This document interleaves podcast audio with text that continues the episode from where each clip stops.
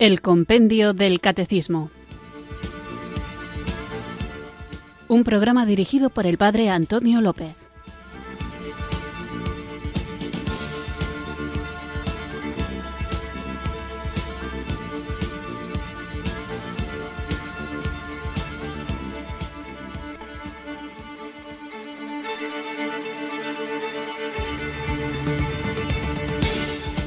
Buenas tardes, queridos oyentes de Radio María. Recibido un afectuoso, un cariñoso saludo desde Irurzun, en Navarra, quienes sintonizáis una tarde más esta emisora que cambia vidas, Radio María, para escuchar el compendio del catecismo. Sin mucho preámbulo, vamos a invocar al Espíritu Santo para que Él nos acompañe durante esta casi hora en la que vamos a seguir meditando sobre los puntos, preguntas y respuestas del compendio del catecismo y que llevamos ya dos programas, este será el tercero, que dedicamos al misterio de la Santísima Trinidad. Así que invoquemos juntos a esta tercera persona de la Santísima Trinidad para que Él, el Espíritu Santo, nos ilumine y nos ayude a comprender el infinito misterio del amor de Dios.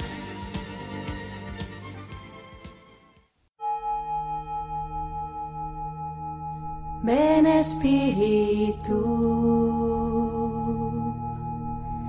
ven Espíritu, ven Espíritu.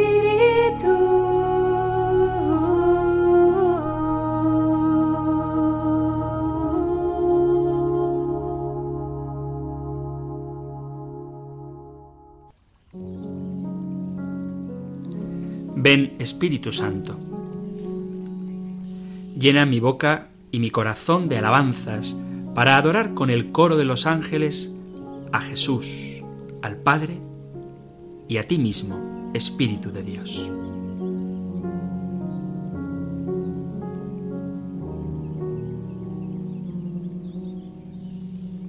Ayúdame a poner en tu presencia todo lo que me preocupa, todo lo que me inquieta, todo lo que perturba mi paz Tú sabes cuáles son mis preocupaciones más profundas, pero hoy quiero contártelas, porque es mejor compartirlas contigo que pretender enfrentarlas con mis pocas fuerzas humanas.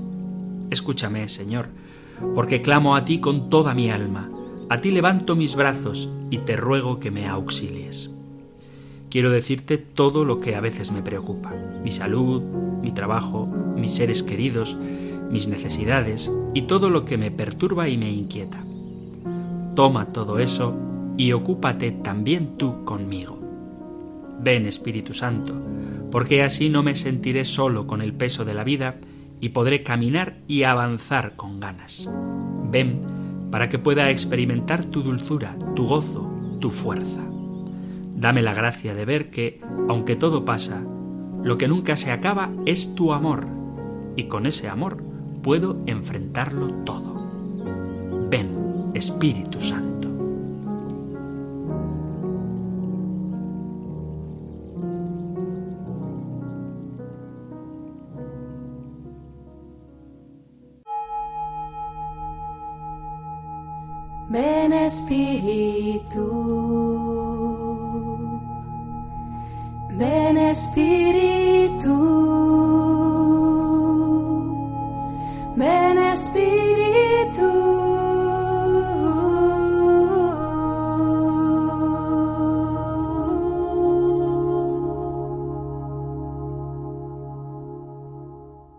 Entonces con el punto número 44 del compendio del Catecismo que plantea cuál es el misterio central de la fe y de la vida cristiana y especifica que este misterio central de la fe y de la vida cristiana es el misterio de la Santísima Trinidad.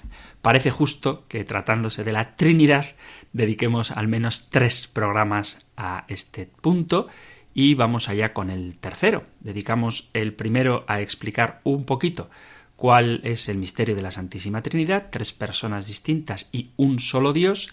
Vimos también algunas de las herejías trinitarias, que son esfuerzos quizá bien intencionados de explicar un misterio que nos sobrepasa, pero para hacerlo adaptable a nuestro entendimiento lo que se hace es eliminar el misterio, dando una explicación que no satisface lo que realmente es la Santísima Trinidad, Y en el programa anterior, después de recordar lo que habíamos visto, hablábamos de cómo la fe en la Santísima Trinidad es una fe monoteísta, puesto que para algunas personas alejadas o ajenas a la enseñanza de la Iglesia, interpretan que nosotros los cristianos creemos que existen tres dioses. De hecho, si alguna vez escucháis algún debate entre unitaristas y trinitarios, veréis que el argumento que suelen dar quienes rechazan la Santísima Trinidad lo que formula fundamentalmente es que hay un solo Dios. Y nosotros, desde luego, no podemos contradecir esta gran verdad que la Sagrada Escritura y la razón nos revelan de que no hay más que un único Dios. ¿Cuál es el tema? ¿Cuál es el problema? ¿Cuál es el misterio? Acordaos que también hablábamos de la diferencia entre un problema, que es algo que se presenta delante de mí y al que puedo buscarle una solución fuera de mí, y un misterio que es un enigma que se presenta dentro de mí y que me envuelve y me implica. Bueno, pues ¿cuál es el misterio? El misterio es que el Padre es totalmente Dios, el Hijo es totalmente Dios, el Espíritu Santo es totalmente Dios, pero no hay más que un único Dios. Por eso que quede claro que nosotros los cristianos afirmamos la existencia como dice la Sagrada Escritura, de que no hay más Dios que uno. Pero este Dios uno se nos ha revelado como Trinidad de personas. Y como digo, en el programa anterior veíamos citas de la Sagrada Escritura en la que se nos habla de cómo Dios es uno solo, y el programa de hoy lo haremos acompañados también de la palabra de Dios, de la Sagrada Escritura, de la Biblia, para ver cómo Jesucristo también es Dios, es pleno Dios y cómo el Espíritu Santo es persona y es Dios. Así que vamos allá, veamos qué nos dice la palabra de Dios.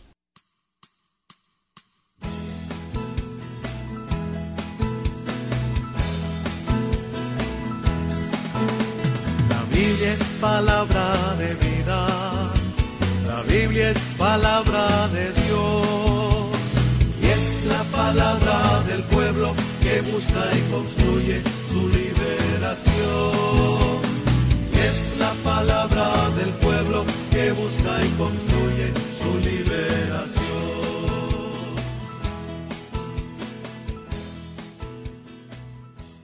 Hemos visto cómo el Padre es Dios, pero la pregunta que tenemos que hacernos ahora para mantener la fe en la Santísima Trinidad es ¿y Jesucristo, el Verbo, es Dios? vamos a ir, como algo fácil de memorizar y de buscar, al comienzo del Evangelio de San Juan, al famoso prólogo de San Juan. Y dice así el prólogo de Juan. En el principio existía el verbo, y el verbo estaba junto a Dios, y el verbo era Dios.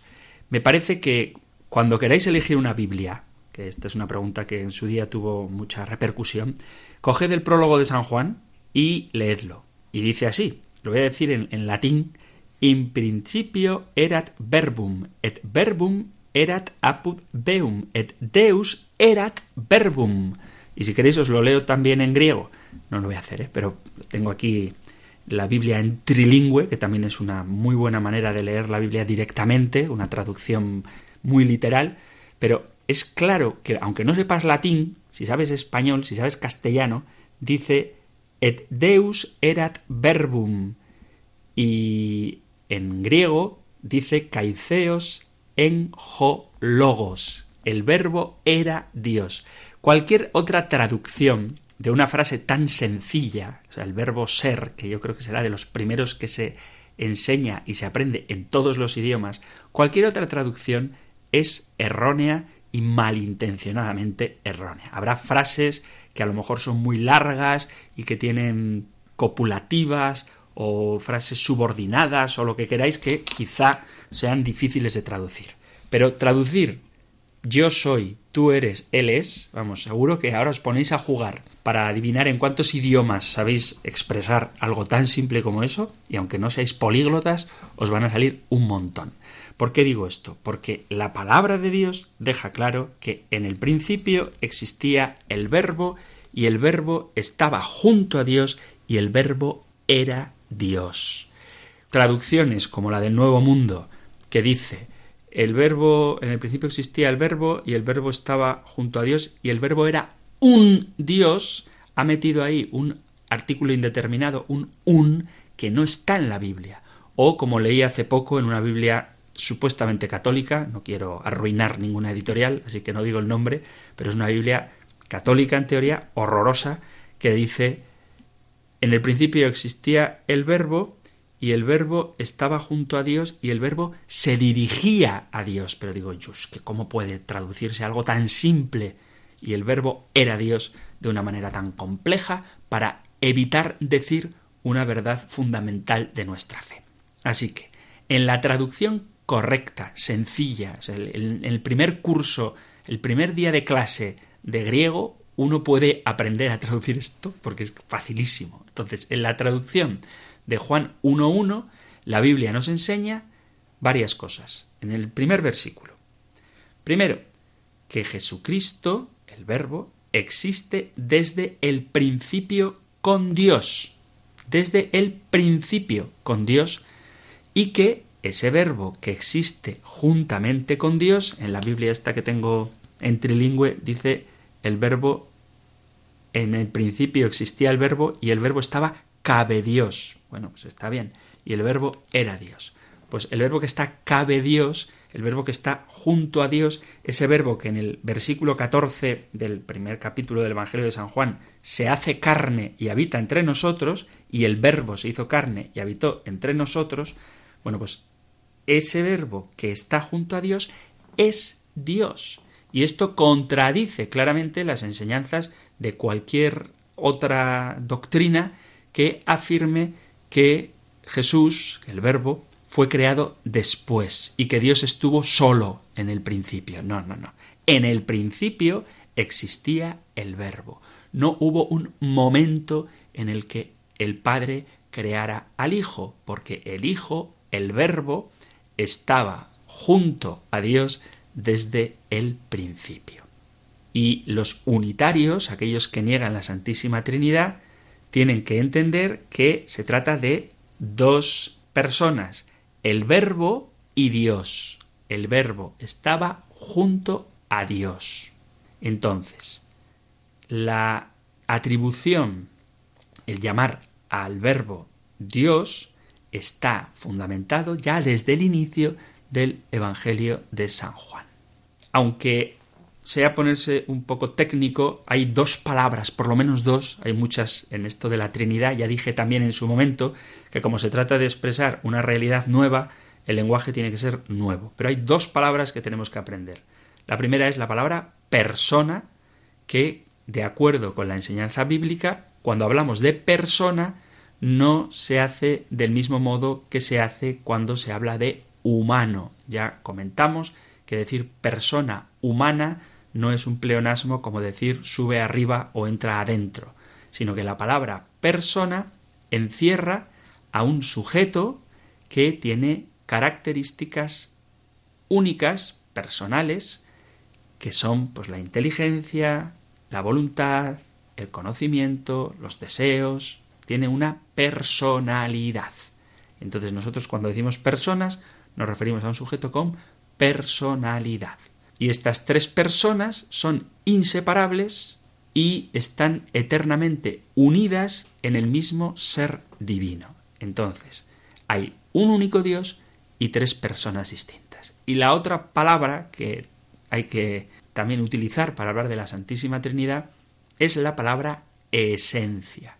La doctrina de la Trinidad dice que hay un solo Dios, quien es uno en esencia o sustancia, pero tres personas que son igualmente divinas, inseparables, pero independientes, y que eternamente forman un ser único, pero en tres personas divinas, pero un ser esencial, esencialmente uno, o sea, una esencia, la esencia divina.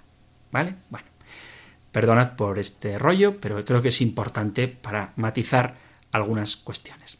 Bien, ahora que hemos dicho estas palabras, persona y esencia, La pregunta que nos hacíamos es, ¿Jesús es divino? Pues vamos a ver que Jesús es Dios por los nombres que se le atribuyen en la Sagrada Escritura. Jesús es Dios y lo prueban sus nombres. Cogemos nuestras Biblias, hoy es muy importante tenerlas cerca, siempre, pero hoy vamos a usarla para ver cosas tan importantes como saber si la palabra de Dios afirma que Jesucristo es Dios. Así que nos vamos a la carta a los Hebreos y vamos a leer, voy a leer desde el capítulo 1, desde el primer versículo hasta, hasta el versículo 8. Y los importantes intentaré decirlos en negrita. Se puede hablar en negrita. Carta a los Hebreos capítulo 1. En muchas ocasiones y de muchas maneras habló Dios antiguamente a los padres por los profetas. En esta etapa final nos ha hablado por el Hijo al que ha nombrado heredero de todo y por medio del cual ha realizado los siglos. Él es reflejo de su gloria e impronta de su ser. Él sostiene el universo con su palabra poderosa, y habiendo realizado la purificación de los pecados, está sentado a la derecha de la majestad en las alturas, tanto más encumbrado sobre los ángeles, cuanto más sublime es el nombre que ha heredado. Pues a qué ángel dijo jamás, Hijo mío eres tú, yo te he engendrado hoy.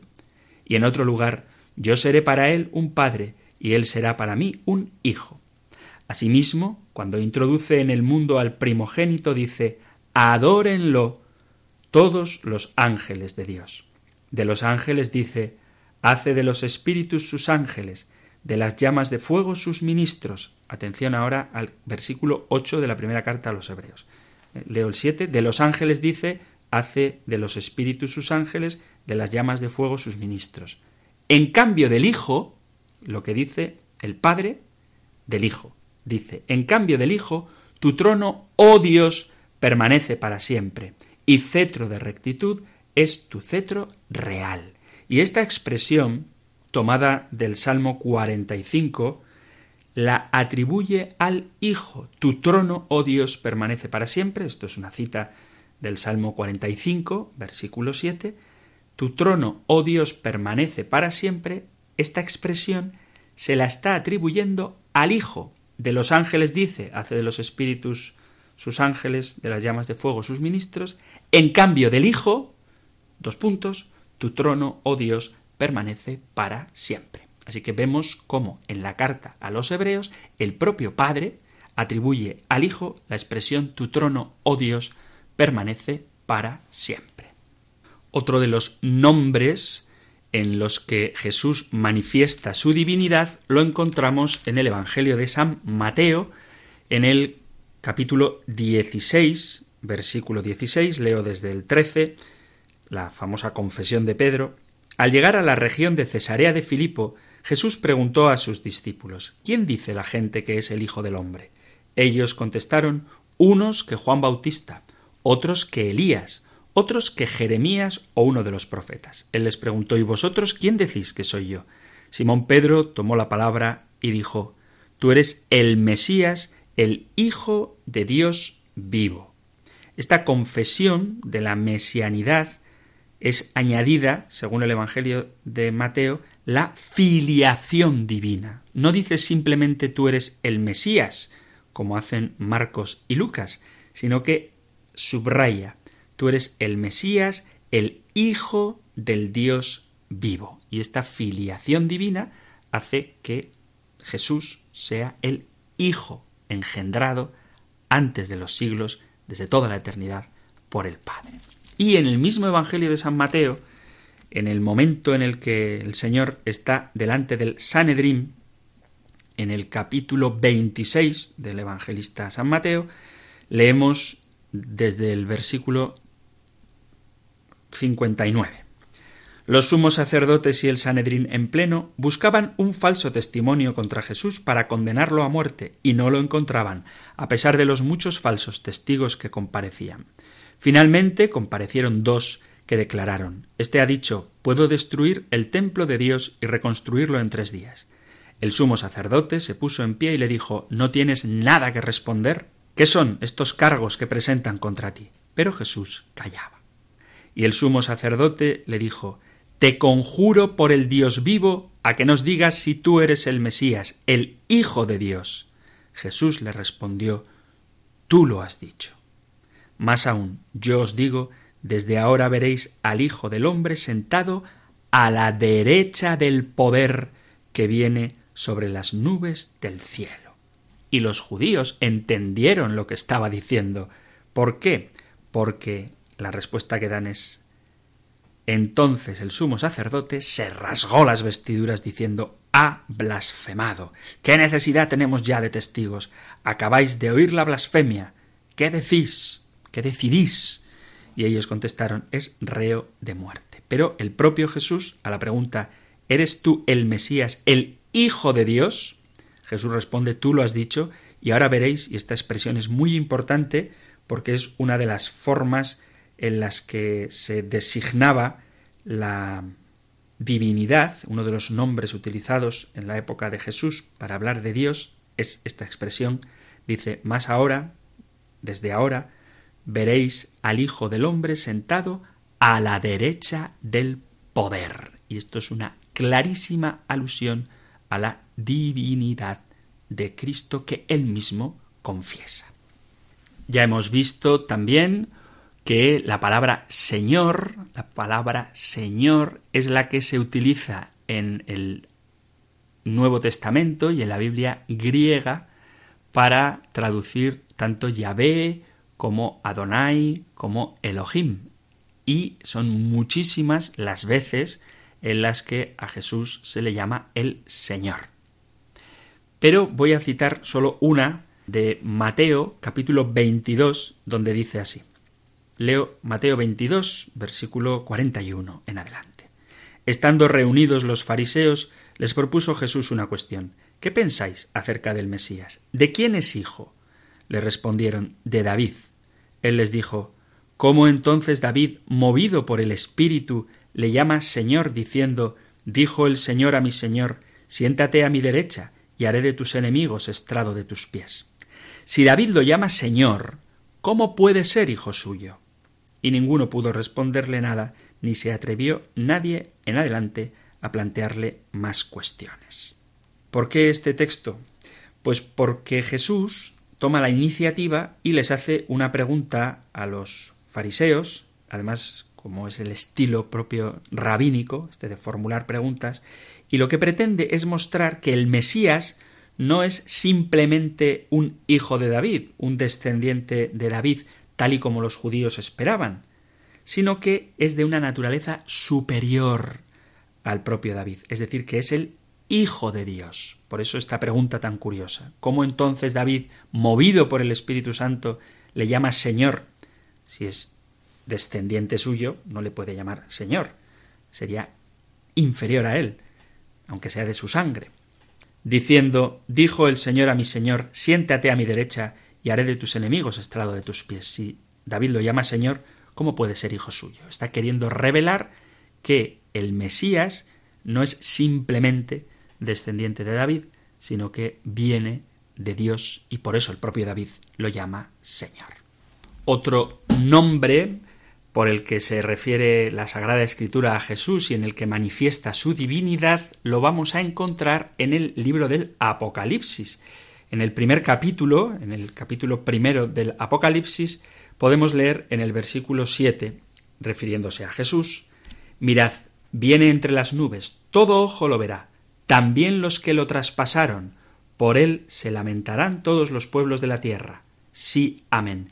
Dice el Señor, yo soy el Alfa y la Omega, el que es, el que era y el que ha de venir, el Todopoderoso. Y también en el Apocalipsis, en el capítulo 19, podemos leer, leo desde el versículo número 11, y vi el cielo abierto, y apareció un caballo blanco. Su jinete se llama fiel y veraz, porque juzga con justicia y combate. Sus ojos son como llamas de fuego. Muchas diademas ciñen su cabeza, y lleva grabado un nombre que nadie conoce sino él. Va envuelto en un manto empapado en sangre y es su nombre el Verbo de Dios. Lo siguen las tropas del cielo sobre los caballos blancos vestidos de lino blanco y puro, y de su boca sale una espada aguda para herir con ella a las naciones, pues él las regirá con vara de hierro y pisará el lagar del vino del furor de la ira de Dios Todopoderoso. En el manto y en el muslo lleva escrito un título Rey de Reyes y Señor de Señores. Así que así, principio y fin, alfa y omega, habla el Apocalipsis de Jesucristo y así, Rey de Reyes y Señor de Señores, habla el Apocalipsis de Jesucristo. Así que hemos visto que le llaman Dios, le llaman Hijo de Dios, le llaman Señor, le llaman Rey de Reyes y Señor de Señores, Alfa y Omega, principio y fin. Así que por estos nombres podemos afirmar, sin temor a equivocarnos, que la palabra de Dios proclama, sin lugar a dudas, la divinidad de Jesucristo.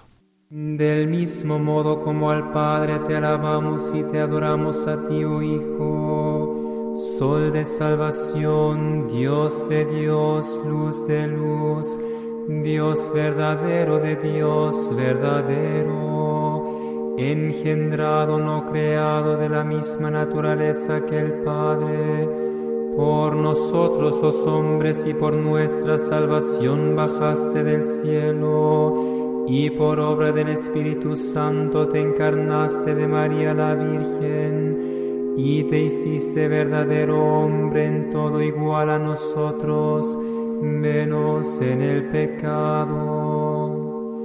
Durante treinta años viviste en los secretos santificando la tierra y te sometiste a tus padres humanos cuando llegó el tiempo en que debías manifestarte al mundo, bajaste al río Jordán y te hiciste bautizar por Juan el Bautista para cumplir toda justicia. Después el Espíritu te guió al desierto donde oraste y ayunaste durante cuarenta días y rechazaste por nosotros los presuntuosos ataques del diablo. Luego llamaste a tus discípulos para que estuvieran contigo, compartieran todas tus fatigas y continuaran un día tu obra. Comenzaste entonces a revelarte al mundo como el Mesías, de pueblo en pueblo y de ciudad en ciudad peregrinaste, anunciando el reino de Dios. Sanaste a los enfermos, hiciste ver a los ciegos, los sordos podían escuchar, los cojos andar, los mudos hablar. Limpiaste a los leprosos, liberaste a los poseídos y resucitaste a los muertos. Cada vez acudían más personas a ti para estar en tu presencia, escuchar tu palabra y recibir tu bondad. Eso despertó la envidia de aquellos que habían cerrado su corazón ante ti y algunos decidieron quitarte la vida. Mas tú te alejaste de ellos y continuaste tu obra como tu Padre te la había encomendado.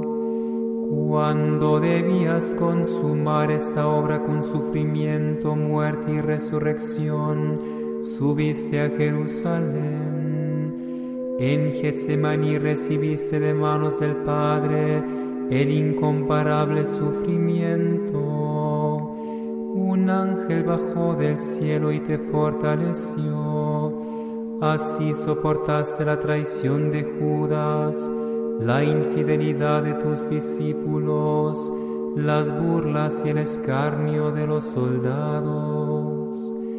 Ante Pilato, tu juez humano, permaneciste callado, enmudecido como cordero llevado al matadero, subiste al Gólgota.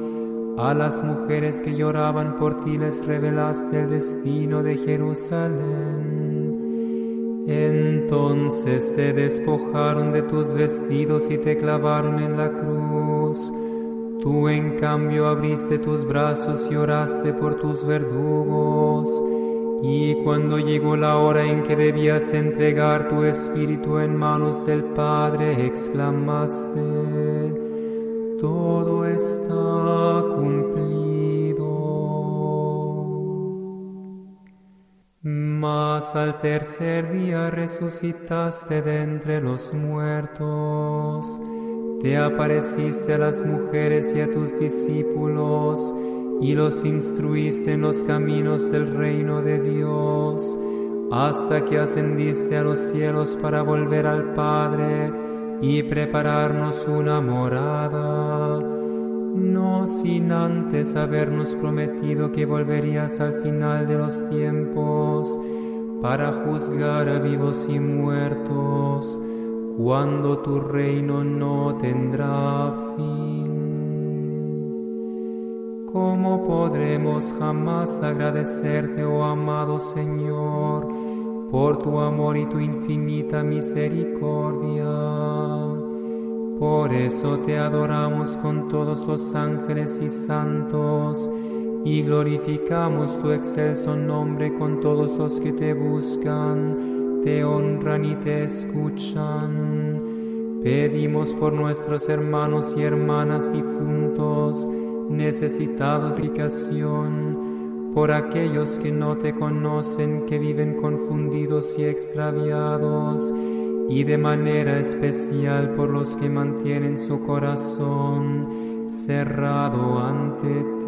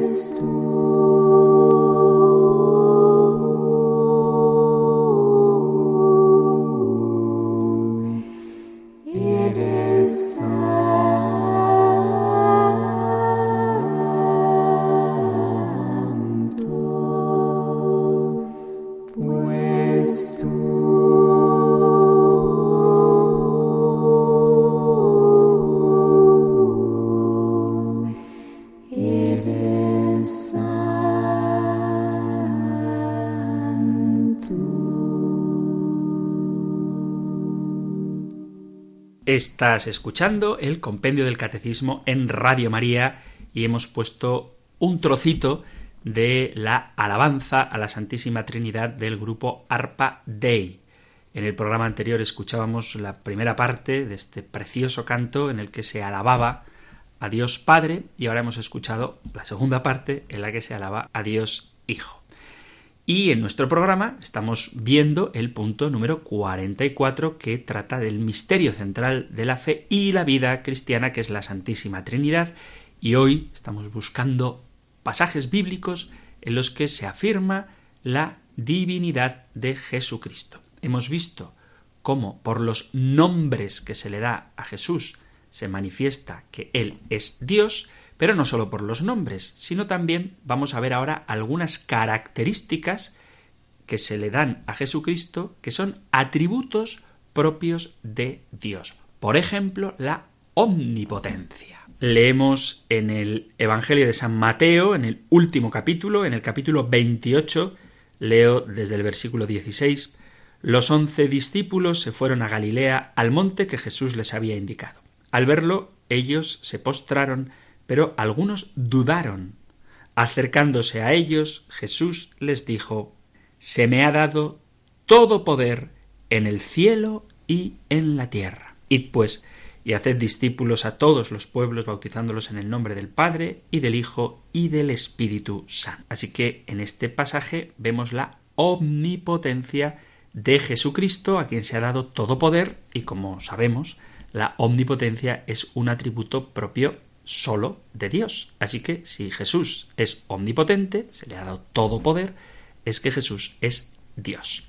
También la omnisciencia. Vamos al Evangelio de San Juan, en el primer capítulo de San Juan, en el versículo, leo desde el 46, cuando Pedro habla con Natanael, dice, Natanael replicó, ¿De Nazaret puede salir algo bueno? Felipe le contestó Ven y verás. Vio Jesús que se acercaba Natanael y dijo de él Ahí tenéis a un israelita de verdad en quien no hay engaño. Natanael le contesta ¿De qué me conoces? Jesús respondió Antes de que Felipe te llamara cuando estabas debajo de la higuera, te vi. Natanael respondió Rabí, tú eres el Hijo de Dios, tú eres el Rey de Israel. Y otro pasaje muy bonito sobre la omnisciencia de Jesús lo encontramos también en el Evangelio de Juan, en el versículo 23, en el capítulo 2, versículo 23, dice, Mientras estaba en Jerusalén por las fiestas de Pascua, muchos creyeron en su nombre, viendo los signos que hacía. Pero Jesús no se confiaba a ellos, porque los conocía a todos y no necesitaba el testimonio de nadie sobre un hombre, porque él sabía lo que hay dentro de cada hombre. Y él manifiesta que conoce el pensamiento, lo que la gente piensa, por ejemplo, en el bonito episodio del Evangelio de Lucas, en el capítulo 7, dice, versículo desde el 37, había en la ciudad una pecadora. Al enterarse de que estaba comiendo en casa del fariseo, vino trayendo un frasco de alabastro lleno de perfume y colocándose detrás junto a sus pies llorando, se puso a regarle los pies con las lágrimas, se los enjugaba con los cabellos de su cabeza, los cubría de besos y se los ungía con perfume. Al ver esto, el fariseo que lo había invitado se dijo para sus adentros si éste fuera profeta, sabría quién y qué clase de mujer es la que lo está tocando, pues es una pecadora. Jesús respondió y le dijo Simón, tengo algo que decirte. Él contestó Dímelo, maestro. Y entonces pone esta bonita parábola del prestamista que perdona la deuda a dos personas. Pero a lo que voy es que Jesús sabe lo que está pensando este fariseo, porque él es omnisciente. Por ejemplo, también en el Evangelio de San Juan, en el capítulo 16, versículo 30, dice, le dicen sus discípulos, Aquel día pediréis en mi nombre, y no os digo que yo rogaré al Padre por vosotros, pues el Padre mismo os quiere, porque vosotros me queréis y creéis que yo salí de Dios. Salí del Padre y he venido al mundo. Otra vez, dejo el mundo y me voy al Padre. Le dicen sus discípulos, ahora sí que hablas claro y no usas comparaciones. Ahora vemos que lo sabes todo y no necesitas que te pregunten. Por ello creemos que has salido de Dios. Y por último, para demostrar la omnisciencia de Dios, hay más pasajes, pero leo Mateo capítulo 12 versículos a partir del 22. Entonces fue presentado un endemoniado, ciego y mudo, y lo curó, de suerte que el mudo hablaba y veía. Y toda la multitud asombraba decía, ¿no será este el hijo de David? Pero los fariseos, al oírlo, dijeron, este expulsa a los demonios con el poder de Belcebú, príncipe de los demonios. Pero él, dándose cuenta de sus pensamientos, les dijo todo reino dividido, va a la ruina. Pero Jesús conoce los pensamientos de la gente, porque Él es omnisciente. Y la omnisciencia es un atributo divino. También el Evangelio nos habla de la omnipresencia de Jesús. Cuando dice, donde dos o tres están reunidos en mi nombre, allí estoy yo en medio de ellos. Así que si el Señor puede estar presente allí donde dos o tres están reunidos en su nombre, eso significa que es omnipresente. Además, la Eucaristía es también una manifestación de la omnipresencia de Jesucristo. El propio Evangelio de Juan nos habla de que Jesús es la vida, en él estaba la vida y la vida era la luz de los hombres. Así que Jesús es la vida y por lo tanto es Dios. Jesús es camino, verdad y vida. Y todos estos atributos que el propio Señor se da a sí mismo, que el Evangelio da de Jesucristo, afirman que Él es Dios. Incluso la inmutabilidad de Dios es atribuida a Jesucristo. En la carta a los Hebreos podemos leer en el capítulo 13 Acordaos de vuestros guías que os anunciaron la palabra de Dios, fijaos en el desenlace de su vida e imitad su fe. Jesucristo es el mismo ayer y hoy y siempre. No os dejéis arrastrar por doctrinas complicadas y extrañas. Lo importante es robustecerse interiormente por la gracia y no con prescripciones alimenticias que de nada valieron a los que las observaban. Pero dice Carta a los Hebreos capítulo 13 versículo 8, Jesucristo es el mismo ayer, hoy y siempre. Además, sabemos que Jesús es Dios según la Sagrada Escritura porque dice el Señor, al Señor tu Dios adorarás y a Él solo darás culto. Esta importante prescripción del Deuteronomio capítulo 6 versículo 13, que por supuesto la palabra de Dios se toma muy en serio, y sin embargo los ángeles adoran a Jesucristo. Lo hemos leído antes, lo vuelvo a leer en la carta a los Hebreos, capítulo 1, versículo 6. Leo desde el 5, capítulo 1 de la carta a los Hebreos, versículo 5 en adelante, pues a qué ángel se dijo jamás, Hijo mío eres tú, yo te he engendrado hoy, y en otro lugar yo seré para él un padre y él será para mí un hijo. Y luego, asimismo, cuando introduce en el mundo al primogénito, dice, adórenlo todos los ángeles de Dios. Así que los ángeles adoran a Jesucristo. En el capítulo 2, versículo 11 del evangelista San Mateo, Mateo 2, 11, leemos, y entrando en su casa, los reyes magos vieron al niño con su madre, María, y postrándose lo adoraron, y abriendo sus tesoros, le presentaron obsequios de oro, incienso y mirra. Así que también no solo los ángeles, sino que los reyes adoran a Jesús. Y en el Evangelio de Mateo, capítulo 14, versículo 33, leo desde el 28, Pedro le contestó, Si eres tú, mándame ir a ti sobre el agua. Él le dijo, ven. Pedro bajó de la barca y echó a andar sobre el agua acercándose a Jesús. Pero al sentir la fuerza del viento le entró miedo. Empezó a hundirse y gritó Señor, sálvame. Enseguida Jesús extendió la mano, lo agarró y le dijo Hombre de poca fe, ¿por qué has dudado? En cuanto subieron a la barca, amainó el viento. Los de la barca se postraron ante él diciendo Realmente eres hijo de Dios. Así que le adoran los ángeles, le adoran los reyes, le adoran los hombres y en definitiva todos adoran a Jesucristo todas las criaturas del cielo, de la tierra y del abismo adoran a Jesucristo. Leo el cántico de Filipenses del capítulo 2, lo leo entero porque es una joya. Tened entre vosotros los mismos sentimientos propios de Jesús, el cual, siendo de condición divina, no retuvo ávidamente el ser igual a Dios. Al contrario, se despojó de sí mismo, tomando la condición de esclavo, hecho semejante a los hombres. Y así reconocido como hombre por su presencia, se humilló a sí mismo, hecho obediente hasta la muerte y una muerte de cruz. Por eso Dios lo exaltó sobre todo y le concedió el nombre sobre todo nombre, de modo que al nombre de Jesús toda rodilla se doble en el cielo, en la tierra, en el abismo, y toda lengua proclame Jesucristo es Señor, para gloria de Dios Padre. Así que probamos que Jesús es Dios porque le adoran los ángeles, los reyes, los hombres y todas las criaturas del cielo, de la tierra y del abismo.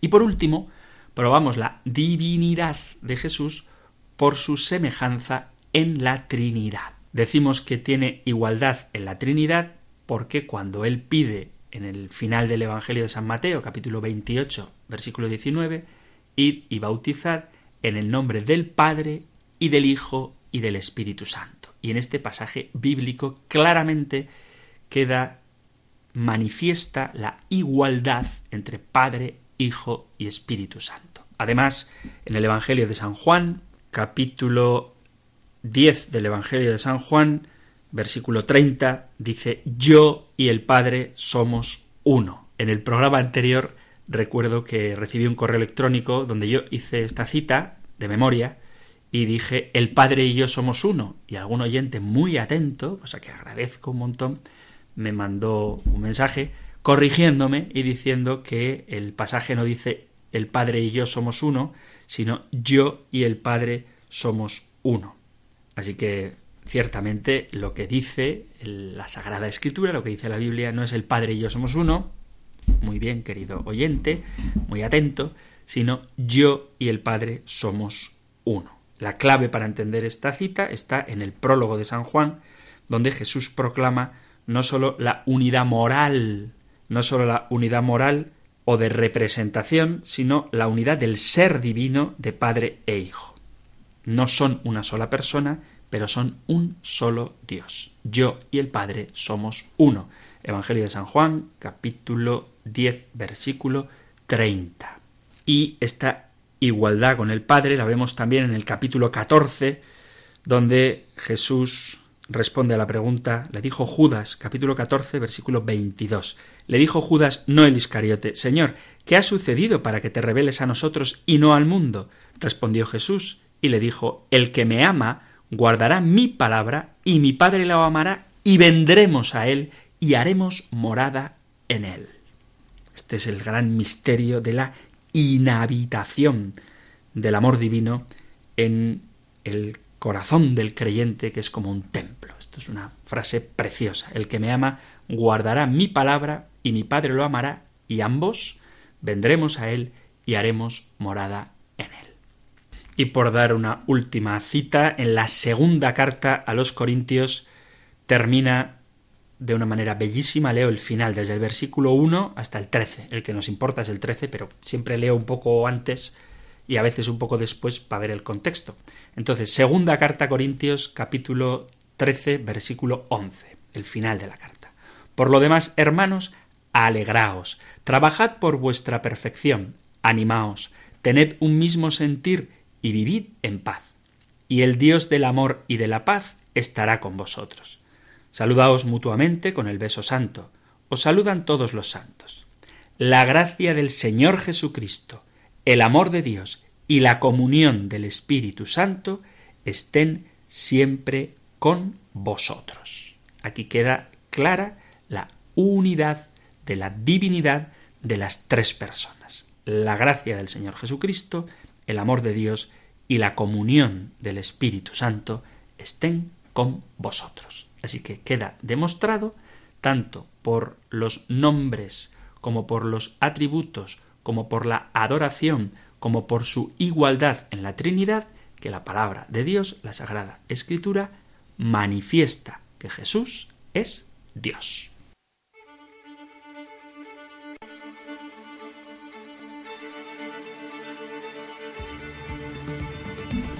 Y os tengo que emplazar, queridos amigos, para el próximo programa, porque hemos visto cómo el Padre es Dios, como Dios es Dios, hemos visto cómo Jesús es Dios, pero nos falta ver todavía cómo el Espíritu Santo es persona y, desde luego, ver cómo el Espíritu Santo en la Sagrada Escritura es también Dios. Así que tendréis que volver a sintonizar este programa, pero ahora vamos a abrir nuestras líneas para que podáis participar directamente de él a través de las distintas posibilidades que Radio María os ofrece.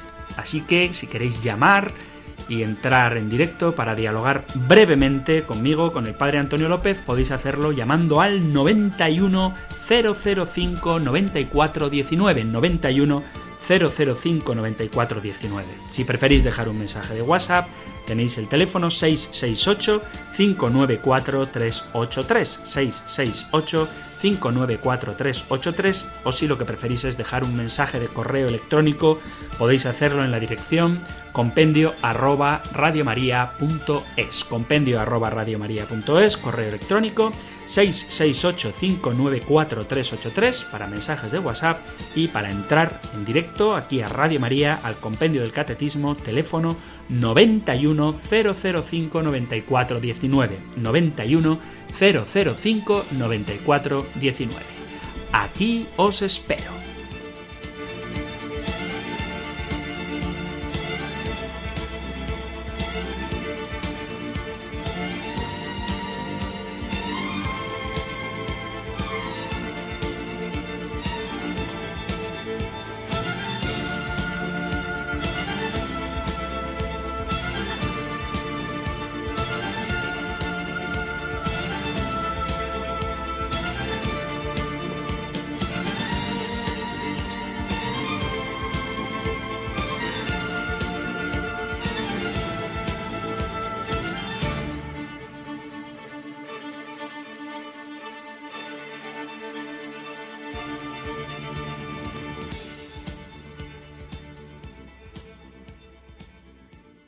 Estamos ya con el teléfono 910059419 abierto para recibir vuestras llamadas y dialogamos ya con nuestro amigo incondicional, casi diríamos, Manuel de Sevilla. Buenas tardes. Buenas tardes, padre Antonio. Muchas gracias por su programa. Y quisiera decirle que, que la oración que, que, que nos da al final de su programa vamos, nunca recibió una, una, bendición y una oración tan bonita como la que, que, nos da. Y yo espero también darla siempre que pueda. Y, y, quiero hacer una observación que, he visto en esta oración, que yo he visto que es una oración, por lo menos yo la veo para mí, una oración trinitaria, una oración de, la Santísima Trinidad, es la Santísima Trinidad la que me bendice, porque en esa oración, que son tres oraciones, que el Señor te bendiga y, y, te, y te guarde, el Señor te muestre su rostro y tenga misericordia de ti, y vuelva el Señor su rostro hacia ti y te conceda la paz. Ahí se repite tres veces en cada oración se repite el nombre, el nombre inefable de Dios, que es el Señor. Y sobre todo si, uh -huh. si esta oración, yo la, la continúo con el versículo siguiente que dice, y así invocarán mi nombre, mi nombre y yo le bendeciré. Ese mi nombre, yo le, vamos, me ha recordado como ha dicho usted en Galilea el Señor cuando de la ascensión y, y bautizar en el nombre del Padre, del Hijo y del Espíritu Santo, el mismo nombre de Dios, la unidad de, de, de naturaleza de Dios y las tres personas divinas. Y, y, eso es lo que, esa observación quería hacerla. Muchas gracias, muy bien, Padre muy Antonio. Bien, muy bien, Manuel. Manuel, muchas gracias por tu aportación. Es, es verdad que es una bendición muy bonita porque es de la palabra de Dios. Y yo esto lo digo en general, hay textos del Antiguo Testamento que apuntan hacia la Santísima Trinidad, pero la Santísima Trinidad es un misterio que nos ha revelado Jesucristo. Entonces, en el Antiguo Testamento podemos ver indicios, pero la claridad de la divinidad de Dios en tres personas distintas, Padre, Hijo y Espíritu Santo, no la tenemos revelada hasta Jesucristo, ¿eh? hasta el Nuevo Testamento. Pero como apunte, como orientación, como pista que nos hace intuir lo que después va a venir revelado, pues efectivamente hay varios pasajes del Antiguo Testamento, ya lo veremos en su día, y esta bendición puede ser uno de ellos. Así que muy bien este aporte, Manuel. Muchísimas gracias, como siempre. Vamos ahora hasta Madrid a saludar a Cristina. Hola Cristina, buenas tardes. Hola, buenas tardes. ¿Qué muy tal, buenas. Antonio? Fenomenal. Bueno, lo primero, muchas gracias por tu programa. Y, gracias a ti. Y te quería pedir una aclaración eh, uh -huh. a ver, eh, de la Sagrada Escritura, a ver si me puedes ampliar un poquito una explicación que es en el capítulo 12 de los Romanos, cuando nos exhorta San Pablo a, al amor, al amor, vaya, a bendecir a nuestros enemigos y no maldecirlos y, y demás. Entonces, en la parte final nos dice, nos dice, si puede ser, en cuanto esté de vuestra parte, tened paz con todos los hombres, no uh -huh. defendiéndoos a vosotros mismos, muy amados, dando lugar a la ira, porque escrito está, a mí me pertenece la venganza, yo pagaré, dice el Señor. Sí. Y, y, entonces aquí es donde viene la pregunta. Dice, por tanto, si tu enemigo tuviere hambre, dale de comer. Si tienes sed, dale de beber. Porque si esto hicieres, carbones encendidos amon amontonarás sobre su cabeza. Sí, no es un texto muy bonito. A mí me encanta este texto. Mm, muy bonito. No te dejes eh, vencer por el mal, más, más vence mal con el bien. Yo te quería sí. preguntar, eh, padre, eh, bueno, ahora eh, en nuestro tiempo, pues, eh, gracias a Dios, pues quizá no era como en esa época que había que dar de comer y demás a tanta gente, pero pero sí que siempre tenemos a alguien que nos ha hecho daño o cualquier cosa y, y sí que es verdad que, que tenemos que amarle aunque él no nos ame, pero uh -huh. ¿de qué manera se puede hacer esto? Y sobre todo, eh, eh, ¿qué, ¿qué quiere decir con carbones encendidos? Yo entiendo que es que, que se va acumulando el amor y luego viene el Espíritu Santo ¿no? y lo enciende, pero si, nos, si me puedes ampliar un poco la explicación. Bueno, esto como es una interpretación personal, no es doctrina de la Iglesia. Me gustaría, así en general, voy a ser muy breve, pero aclarar que a veces me pedís mi opinión y yo la doy encantado y agradezco que la tengáis en consideración, pero no deja de ser mi opinión, ¿de acuerdo? Entonces hay que distinguir en el compendio lo que dice el magisterio de la Iglesia, que eso es doctrina de fe, y luego lo que yo como director, conductor del programa, opino que eso no es doctrina de fe, ¿vale? Entonces, dejado claro esto, yo te digo que una interpretación que me gusta mucho de este pasaje de, de, Romanos 12, versículo a partir del 20, que dice, actuando así, amontonaréis ascuas sobre su cabeza, es una expresión positiva. ¿Qué quiero decir con esto? Cuando, mirad, por poner un, ejemplo, en Lucas 12 dice Jesús, yo he venido a encender fuego a la tierra y qué deseo sino que esté ardiendo, ¿no? Bueno, pues cuando nosotros a alguien que nos trata mal le devolvemos con amor, estamos como irritando al espíritu del mal porque es tan evidente la bondad de Dios que se transmite a través de los cristianos que el mal queda anulado. Es una, es una interpretación, insisto. Es como que ante una elocuencia hecha caridad indiscutible frente a una ofensa o frente a un enemigo que nos necesita, lo que eso provoca en el enemigo es ira, el fuego de la ira, por ejemplo, es una interpretación. O también lo que tú has dicho, que me parece muy bonito, que vas generando ascuas, vas preparando el terreno para que cuando venga el Espíritu de Dios, pues esa ascua arda. Entonces, en definitiva, lo que está diciendo San Pablo en este pasaje de la carta a los romanos es que si tú al que te trata mal le haces el bien, le estás como preparando, espoleando, le estás azuzando, le estás encendiendo en el amor. Y esto tiene dos, dos interpretaciones. El que quiera aceptarlo va a encender en sí mismo el fuego del amor de Dios a través de tu obra de caridad frente a un enemigo, y el que no quiera aceptarlo, lo único que puede responder es con ira ante una evidencia de amor y de caridad que él no quiere recibir.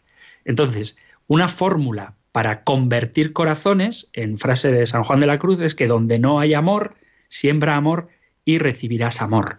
Y esto es encender esas ascuas encendidas en la cabeza de alguien que te irrita. Por poner un ejemplo de psicología barata, si cuando alguien está enfadado, tú mantienes la paz, la serenidad y la alegría, esa persona se enfada más todavía. ¿eh? Y esto no lo decimos para que se enfaden. No queremos que se enfaden, no queremos irritar, no queremos molestar, pero tenemos que dejar claro que vamos sembrando en sus cabezas esas ascuas del amor de Dios que si Él se deja, algún día el Espíritu Santo encenderá. Pero es un texto, desde luego, muy bonito en el que deja claro cuál ha de ser la respuesta de los creyentes, incluso ante los enemigos. Y a nivel de argumentaciones con respecto a las dudas que se ponen de fe, lo mismo, responder siempre con caridad, para que el fuego del amor de nuestra respuesta sea un modo inequívoco de expresar que Dios es amor, porque a veces defendemos la verdad de una manera que afea esa misma verdad, cuando nosotros tenemos que defender la verdad mostrando la hermosura de esta verdad que nos posee y que nosotros queremos compartir. El que quiera que la acepte y el que no, que no la acepte. Pero lo que está en juego no es nuestro honor, sino lo que está en juego es la salvación de aquel a quien hablamos. Y si le miramos con amor, todo nuestro empeño irá orientado no a que nos dé la razón, que no, repito, no está en juego mi honor, no a que nos dé la razón, sino a que conozca a Jesucristo. Así que eso es lo que yo puedo decirte. Rápidamente vamos a bendecir con este texto del que ha hablado también Manuel de Sevilla, libro de los números, capítulo 6, versículo 24. El Señor te bendiga y te proteja, ilumine su rostro sobre ti y te conceda su favor. El Señor te muestre su rostro y te conceda la paz. Muchísimas gracias, queridos oyentes, por estar ahí. Gracias por escuchar el compendio del catecismo y si queréis volvemos a encontrarnos en un próximo programa. Un fuerte abrazo.